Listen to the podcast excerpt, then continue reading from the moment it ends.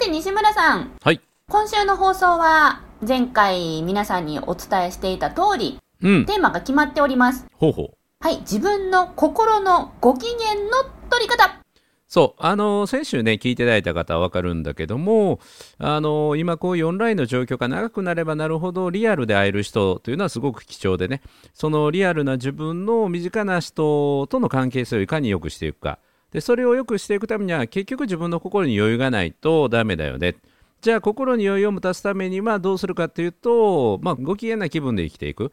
で誰も周りは自分のご機嫌取ってくれないから自分で自分の心のご機嫌を取ることが大事だよねっていうので先週が終わってねはい。じゃあ実際どうやって心のご機嫌自分の心のご機嫌を取っていったらいいのかっていうことを、えーお伝えしますっていうのが、えー先週の、えー終わりだったんですね。だから今日はそれを話していくということですよね。スムーズですね。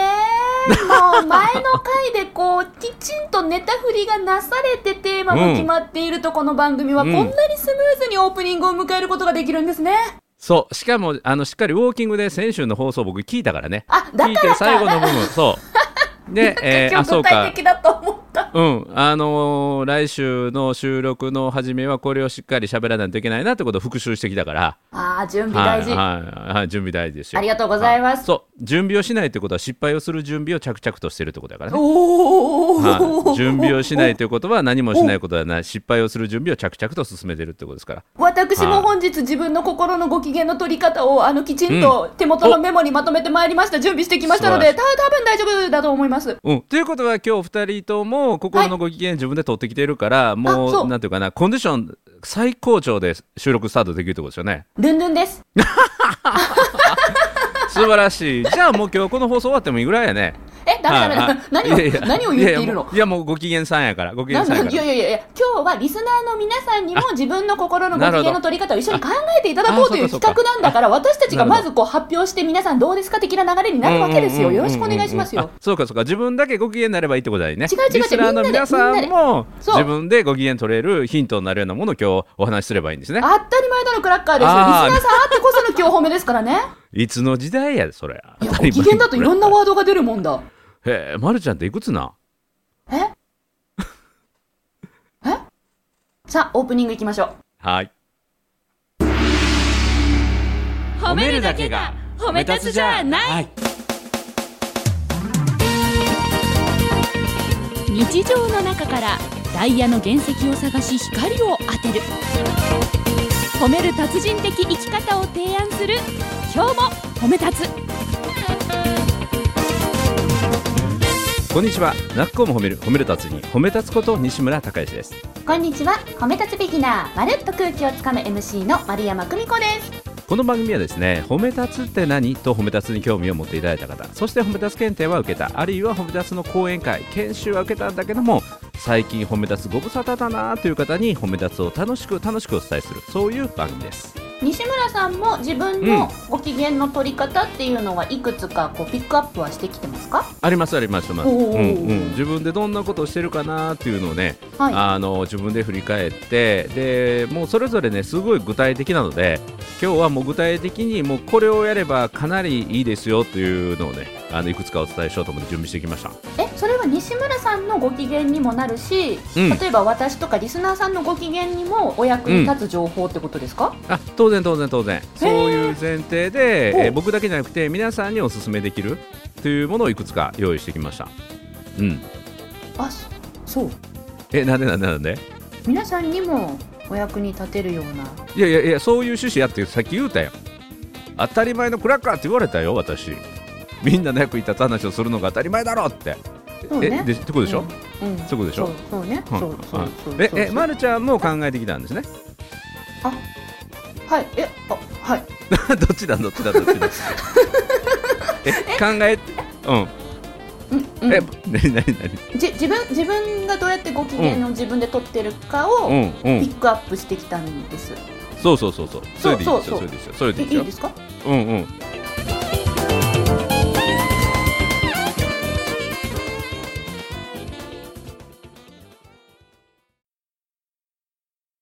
ちなみにまるちゃんはいやたた例えばもう皆さんねお察しの方も多いと思うんですけどうん。安室ちゃんの動画を見るとか、おーなるほどねだからそれはリスナーの人に置き換えると自分の大好きな崇拝するアーティストの、えーライブだったり DVD を見るっていうことにしたそうらいうことです。そういうことですよ、うんうん西村さん。そうです、そうです、そうです。ああと、あとは、あとは、あの、うんうん、寝る。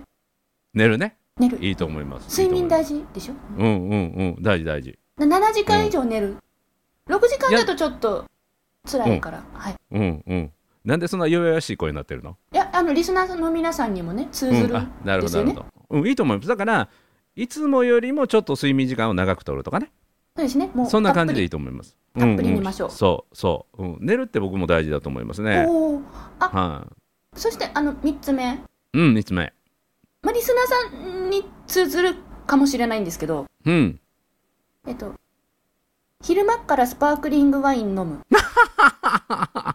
それかなりあのーなんていうかな使い手というかあのー選ぶ 選びますよね。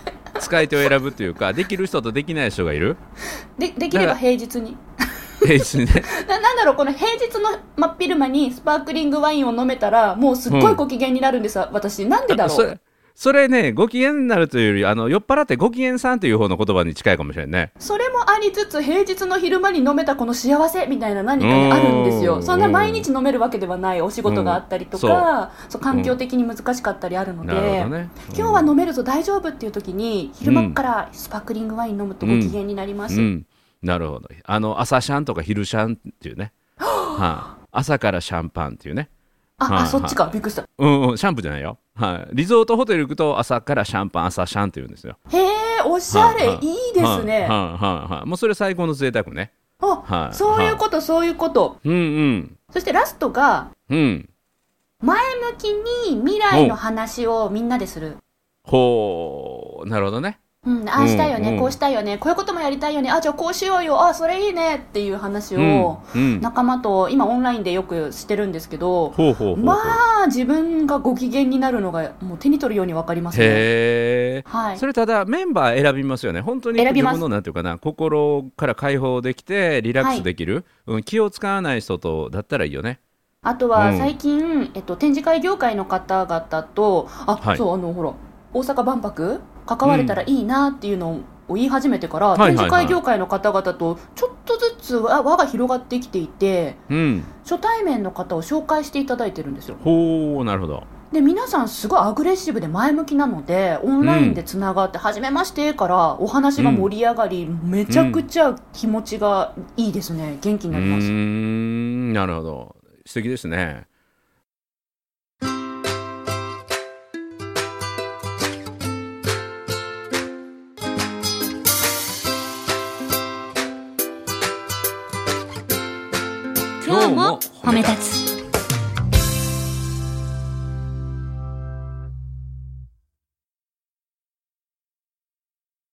以上？あとは、うん。やっぱりあれですよね、昨日も行ってきたんですけど、ニンニクたっぷりで焼肉ですよね。おおこれはもう欠かせい、ない。昨日、えき昨日焼肉やったん？はい、昨日のランチで、あ、ランチの方が安いから。はい。えー。うちい昨日家で焼肉やってなんと、うん。で西村家の焼肉、はい。そうカセットコンロで焼肉焼けるやつが今売ってるんですよほうほう、油がちゃんと落カセットボンブちるような？そうそうそう。カセットボンベあるでしょ。あれで火をつけて、はい。であの焼肉屋の鉄板で下に水が浮けてて、煙が出ないっていうね、え、煙出ないんですか、そう。ホットプレートで今までやってたんだけどホットプレートよりも、うん。あの煙出なくてすんごい美味しかった。へえ、そう、今ね。すんごい美味し、かったうん。一瞬心配になったんですよ。お家で焼肉っておっしゃったから、え、うん。じゃあ家の中は今、ケムケム焼肉の香りが漂ってるんですか？って思うんだけど。肉の香りねホットプレートで焼いてる時よりも油が落ちてったからはい。全然マシやったわ。やっぱり焼肉っていいですよね、西村さん。うんいいいいでねあの体重も増えてなかった。肉食べるとなんとかなあのエネルギー使うんですよ。あ？で意外と太らないんですよ肉だけを食べてると。で肉と包み野菜サンチュちは。あのチシャとか。は。っていうのを包んでは。食べてるとすんごいヘルシ私昨日ユッケジャンクッパーも食べたからうん。ちょっとうん。もうご丁寧に1キロ増でしたね、ー あの西村家の焼肉は意外と体重増にならないんですよ。へえお野菜がねとお肉、そうそうそう包んで食べて野菜を多く取るっていうね。へほうほうほう。はいはい、で今ね。そう今こういう状況やからニンニクも焼いて、うんうん。えー、チシャたっぷりに肉乗せて、はいニンニク乗せてキムチ乗せあて完璧。はい、でちょっとした味噌みたいのつけてで、はい。チシャも2枚重ねぐらいにして、うんうんうん。で丸めて食べるとすんごい美味しい。いいですね。免疫力もアップ、それもそう。ご機嫌の取り方メニューの一つですな。そうなんですよ。僕の方にね移ると、ま、るちゃんの今の流れでいくとまずはねあの美味しいものを食べるっていうのがわこれまずなんですよ。まず。いいですよね。うん、で今先の話じゃないけども美味しいものを食べながら工夫をして体重が増えないような工夫もするこれがまた大あの大事なことで食べててあの体重計乗って体重が増えてるとこれまたストレスになるのでですね。美味しく食べながら体重増えないような食べ方を研究してそれを探すっていうのもね、えーこれすごくおすすめでただただ美味しいものを食べるだけじゃなくてそこにちょっとした知的な好奇心知的な好奇心も入れていくっていうこととあとちょっとした買い物をするっていうのもこれねストレス発散になるんですよ。買い物？ちょっとした買い物をする。うんでまああのオンラインショッピングでポチるっていうのあるじゃないですか。はい。であれと美味しいものを食べるっていうこととうん。散財をしないっていうのを全部組み合わせたおすすめのものがあってね、何？何？それは何かというとふるさと納税。ああなるほど。今ふるさと納税は、ね。そう。ふるさと納税は市民税を納税してる人はあのこれはほとんどの人が市民税納税してるんだけどその範囲であれば後で返ってくるからそのお金が。うんうん。だからふるさと納税でいろいろ美味しいものを探してでそれを買うとね。で何日かすると届くんですよ。うんうん。で届いた瞬間なんかワクワク感と、うん。その開いて自分が食べたかった食材が出てくるわけやからね。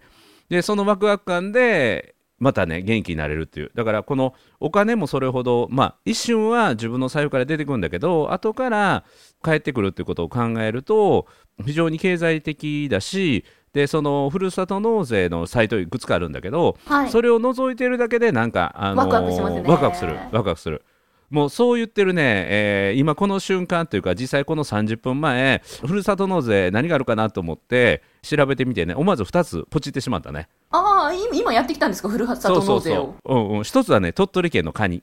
お。でねもう一つはね、えー、と福岡やったかな？の一蘭っていうラーメン屋さんの,、はいはい。あの自宅で食べれる用のこれはパックに入ったやつへえラーメンセット。2箇所。そうそうそう。でねあと年間通じておすすめなのはこれ高知の方なんだけど冷凍のねカツオのたたき、カツオのたたき？カツオのたたき。これねほうほうほう。うん、これね1万円ぐらいなんだけど、はい。えー、2節ぐらいでかいの入ってるんかな。へえでわら焼きされた塩たたきで、ポン酢もついてて、塩たたき用の塩もついててめっちゃ美味しい。めっちゃ美味しい。へで解凍して中がちょっと凍ったぐらいでも OK なので、うんうんうん。おすすめなのはさらにねちょっと一手間かかるけれどもそれこそさっきのカセットボンドの先にバーナーみたいについてるやつがあるんですよ、はいはい。キャンプの火起こしに使うやつ、はいはいはい。あれを買ってきといてさらに最後そのカツオのたたきの冷凍を解凍して表はしっかりこう焦げてるんだけどそれをもう一回ね炙ってあげるともうさらに絶品香りが立っていいですよね。そうそうそう。でそれにあのたっぷりの薬味を入れてね、うんうんうん。えー食べるとこれもニンニクとか入れていくと免疫力上がるしあのなかなか素人で自宅ではそういうのできないからあのふるさと納税を使ってやるっていうのをね買うっていうのはもうこれは自分も喜ぶし同居してる人がいれば家族も喜ぶので、うん、家族のテンションも上がるとやっぱり自分のご機嫌にもつながっていくのでこれはしかも美味しいしねでそれが話題になるのでとってもおすすめですね。西村さん、はい。結構ふるさと納税活用されてますね。めちゃめちゃしてますよ。今今熱量を感じました。うんうんうん。もうふるさと納税にあと肉も買うしね。あそうさっきの焼肉ってもしかしてふるさと納税のお肉だったのかなと思ったんですがいかがですか？えっとね昨日は昨日は急遽焼肉しようということになったのでああなるほど。あの半分はうん。スーパーで買ってきたお肉、う半分。半分はふるさと納税のステーキ。おー。おー分厚いやつ。分厚いやつ。もうこのふるさと納税だからこそね分厚めのやつを買ってね。でそれを冷凍庫に入れといてちょっと今日食材が足りないなとかあの焼き肉なんだけどガツンといきたいなという時にはそれをこう1枚か2枚解凍して焼くというね。お腹減ってきちゃった。お腹減ってきちゃった。リスナーさんもこれ聞いてる時間帯によっては相当お腹減りますよ。うん4個目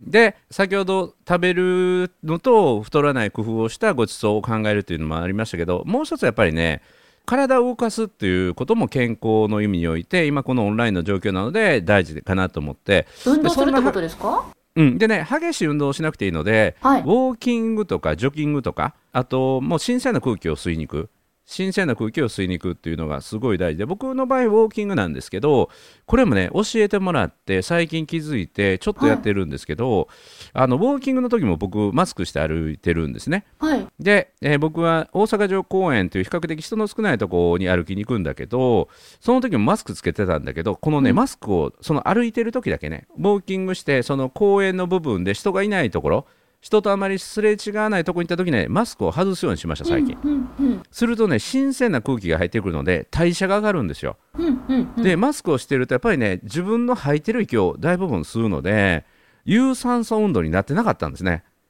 でこれをあのしっかり酸素を取り入れることによって有酸素運動に変わって代謝が進むのでまあ、これは周りにね人がいてて混雑時は絶対マスクしないといけないけどもあの運動ができる環境で周りに人がいなくて、えー迷惑にならないというか変な目で見られないような状況だったら積極的に酸素を取り入れるということも意識をすると、もうこれもね脳の活性化にもつながるしあのよくよく血中酸素濃度っていうのがね今大事だと言われますけどもマスクをしていることでもそれが若干下がったりするのであのマスクを外せる時にはあの1人の時とかね当然家にいる時は外してしっかり酸素を取り入れる。あるいは窓の空気を入れ替えて、まあ、よく空気を入れ替えるっていう言い方するけども、あの空気の入れ替えも自分自身の気分を上げてくれることになるんだろうなと思いますね。確かに私もずっと自宅であの在宅ワークですけど、うん2時間に1回はもう家中の窓を開けてあ素晴らしい。まずは家にこううん風を流すんですよ。今、うんうん。1月の中盤なので寒いは寒いんですけど、うん。おすすめなポイントが、えっと、我が家は富士山が見えるんですね。うでん富士山を見るために窓を開けてうん。でなんとですね富士山のあの中央って今雪かぶってるんですよ。やっぱり富士山の,、あの雪かぶってるところってメインどころじゃないですか？一番見たいところじゃないですか、うん。なんとですね我が家から富士山を見るとあのメインどころにうん鉄塔がかぶってるんですよ。本当ど真ん中にドーンって鉄塔がかぶってるから、うん。あ今日もいい感じに鉄塔かぶってるねっていうこう、うん。でその鉄塔の隙間から雪の降り積もり具合を見るっていうなるほど。その間窓を開けて換気。うん。なんか富士山見ながら空気吸うって確かにリフレッシュになるし、うん。空気吸うこと大事だなってうん。今言われて感じました。ね、あの富士山信仰ってあるぐらいだから富士山というのはその信仰の対象になっているので、まあそういうね、意味を込めて自分の心のリフレッシュっていうのもあるかもしれませんね。ああ確かに日本人なんだ、私、うん。4歩目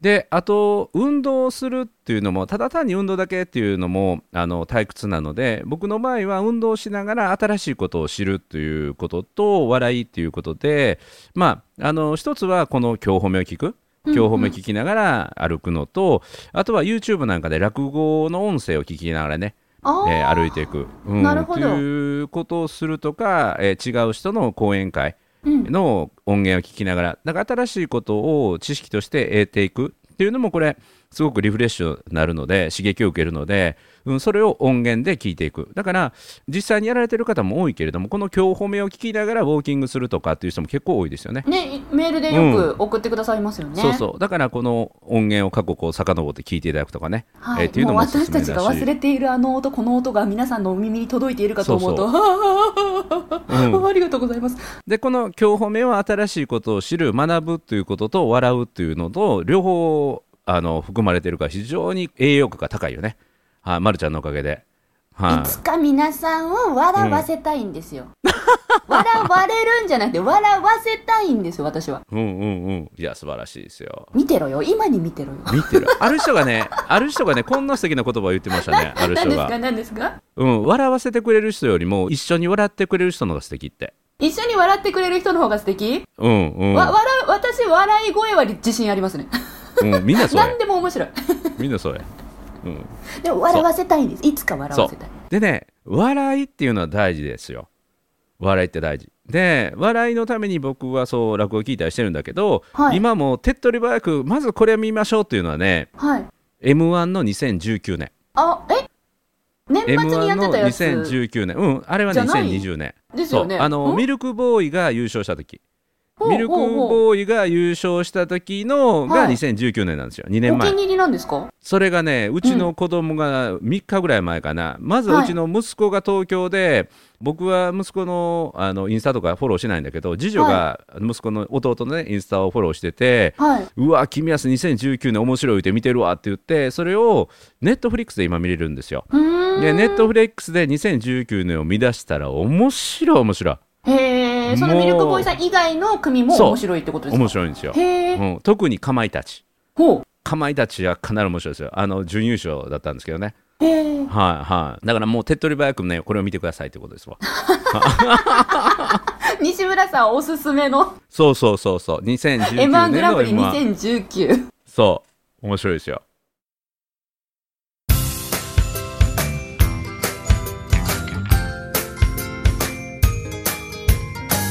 褒めるだけが褒め立つじゃない。今日も褒め立つ。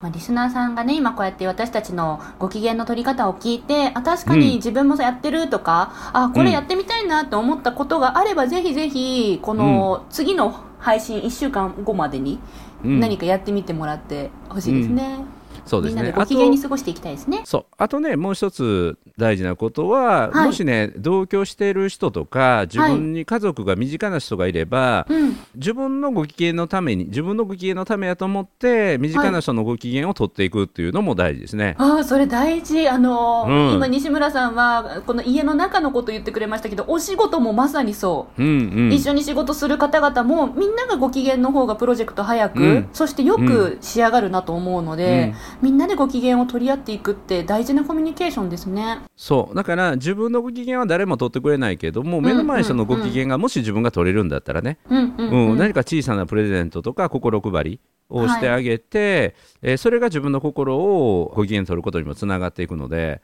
確かにこうんの前だからね言ってたすごい家庭の円満を気をつけてる男性の方が言ってたんですよ、うん。俺の一番の目標は奥さんの機嫌を取ることだって。おー。そのなんか男性が9割、女性が1割みたいな、うん。あのなんか配分で男性が頑張ると奥さんの機嫌はすごく良くなるって。うん 身近な人の機嫌を取るっていうのも大事なんだなって思った。そうすごい大事。あのましたね。シャンパンタワーは自分からって有名な話があるじゃないですか。え何ですかそれ？シャンパンタワーは自分からってこの平べったいシャンパングラスをピラミッド状にこう積んでいくんですよ、はいはいはい。パーティーとかででありますよね。結婚式とかでよくうん、見ます、で一番上がいっぱいになると2段目にこぼれていくでしょ、うんうんうんうん。で2段目がいっぱいになると3段目、はい。で一番上にこうずっとこうシャンパンを入れていくんだけどはい。この一番上のグラスが自分の心なんですよ自分の心が満たされないと自分の身近な人の心も満たすことはできない。だからまずは自分を満たすことで自分の身近な家族であったりとか職場の仲間であったりとかお客様であったりとか社会。だからいきなり社会は幸せなんだけど自分のグラスが空っぽということはありえないしそういうことはできない。だからまず自分を満たしてあげることが大事なんだよというのをこれはシャンパンタワーは自分からっていう表現なんですよ。でこの自分のグラスを満たしてくれるものが世のため人のためになるもんだったらそのシャンパンはねどんどんどんどんやってくるんですよ。うん。これも使ってください。これも使ってください。だから褒め立つを伝えるっていうのは自分の私の心を満たしてくれるんだけど周りの心を満たしていくからシャンパンがどんどん届くので自分の心は満たされ続けてる、うん、これがあの自分がまずなんか喜びながら自分のご心にご機嫌が良くなると周りの人にも届いていくってことにもつながるんですけどうん。だから私の場合はねただこのシャンパンタワーのこの一番上が自分の心なんだけどはい。この上にねもう一個グラスが浮いてるんですよ。うんですか？これは何かというとねうちの奥さんのご機嫌なんですよ。おやっぱり。うちのうちの奥さんがあのご機嫌じゃないと自分のところに降りてこないから なるほど。一生懸命この動くこの奥さんのグラスに一生懸命注ぎ続けて なるほど。んとか溢れさせて自分のところに来るようにしてるっていうねだから私は24時間365日褒め立つを広めるっていうことに自分の全エネルギー、全集中力を使ってるんですけど、はいそのために何をしてるかというと24時間365日自分の全勢力を使ってうちの奥さんのご機嫌を取ってるっていうねそういう話、いいです、西村さん。とってもいい。とってもいい。うんリスナーさんもきっと聞きたかったのは、そういう話だと思います。そうそうそう もうもう必死のパッチですよいや、いや、リアル、そうですよ。リアルきっとそうなんですよ。うんそうそうそう。うん。だから自分の心の安定は自分の奥さんのうちの妻の心の安定やからね、はい。はあ、だから世界平和のためにうちの奥さんの心の平和ですからね、はあ、皆さんにとって一番身近なうん、人は誰ですか、そのね人が世界平和を鍵を握る人物だと思いますってことですね。なるほど。まとまりました。うん、世界が平和でも家庭が内戦状態だったら辛いですからね。確かに。本当そう、